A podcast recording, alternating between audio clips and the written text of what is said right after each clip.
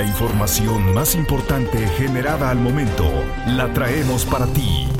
Radioincro.com En el Día de la Candelaria, 2 de febrero de 2023, lo invitamos a escuchar la información. Actualidad informativa.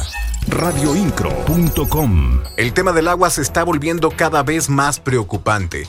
El secretario de Desarrollo Agropecuario Rosendo Anaya Aguilar dio a conocer que cuatro presas de agua en Querétaro ya se encuentran totalmente secas. Indicó que esta situación se presenta en cuerpos de agua de los municipios de San Juan del Río y El Marqués. El funcionario estatal explicó que esta situación se debe a que se adelantó la temporada de sequía y la falta de lluvias en la entidad. En cuanto al resto de las presas que se encuentran en Querétaro, informó que actualmente mantienen niveles de almacenamiento entre 17 y 20%. Siempre estarás informado con radioincro.com. El titular de la Secretaría de Desarrollo Sustentable, Marco del Prete, reconoció que las obras que se realizan en la avenida 5 de febrero han tenido poco impacto en la contaminación del aire en dicha zona. Dio a conocer que en el periodo que comprendió de noviembre de 2022 a enero de 2023 se registraron únicamente 60 horas con mala calidad del aire en la zona de Carrillo Puerto, que es donde se encuentra instalada una estación de monitoreo. Las noticias de Querétaro están en radioincro.com.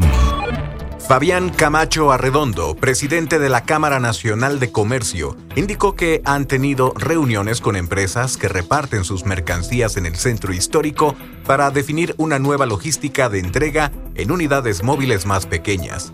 Lo anterior ante la prohibición que se pretende para restringir camiones de grandes dimensiones dentro del primer cuadro de la ciudad. De acuerdo con datos de Canaco, hay alrededor de 3.900 comercios en el centro de la ciudad y 900 de ellos están afiliados a la Cámara de Comercio. Radioincro.com, el medio en que puedes confiar. Los trabajos por objetivos planificados que desplegó la Policía Estatal en los 18 municipios de Querétaro durante enero se reflejaron en que el 82% de las detenciones realizadas no derivaron en un delito que tuviera víctimas, reafirmando así el compromiso de la corporación por salvaguardar la integridad y patrimonio de las familias queretanas radioincro.com. La secretaria de Obras Públicas del municipio de Querétaro, Oriana López Castillo, dio a conocer que la construcción del puente peatonal de la zona de viñedos quedará a cargo del Estado, toda vez que ellos presentaron el proyecto a la Secretaría de Comunicaciones y Transportes. Al término y entrega, el municipio de Querétaro será el encargado de su operación y mantenimiento. Añadió que se tiene previsto la construcción de un módulo en la zona en coordinación con dicho proyecto que quedará a cargo de la Secretaría de Seguridad Ciudadana.